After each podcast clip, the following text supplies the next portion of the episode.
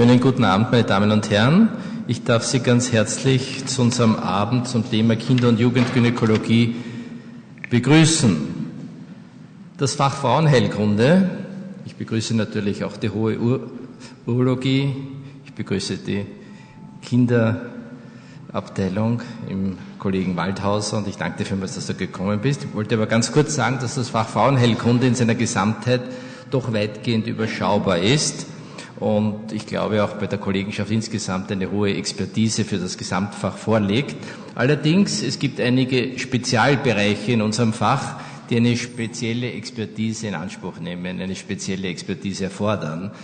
Das ist für mich zum Beispiel sicherlich die Reproduktionsmedizin auf hohem Niveau. Es ist die gynäkologische Onkologie, die eine spezielle Expertise erfordert die weiterführende, nicht die basale, aber die weiterführende Urogynäkologie und insbesondere ist es die Kinder- und Jugendgynäkologie. Und das Besondere an der Kinder- und Jugendgynäkologie ist eben auch das, dass es ein interdisziplinäres Fach ist, das sowohl die Urologie als auch die Kinderheilkunde hier inkludiert.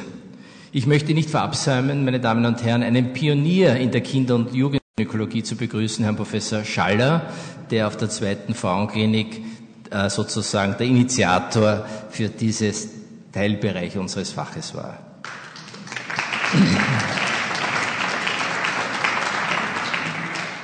Meine Damen und Herren, ich freue mich, dass die Riege aus meiner Abteilung beziehungsweise aus der Abteilung Professor Huber äh, einen Teil des Abends abdeckt. Die Frau Watz Zamm beziehungsweise auch die Frau Professor Kohlberger aus der Semmelweis Frauenklinik und Herr Professor Waldhauser und darf gutes Gelingen wünschen.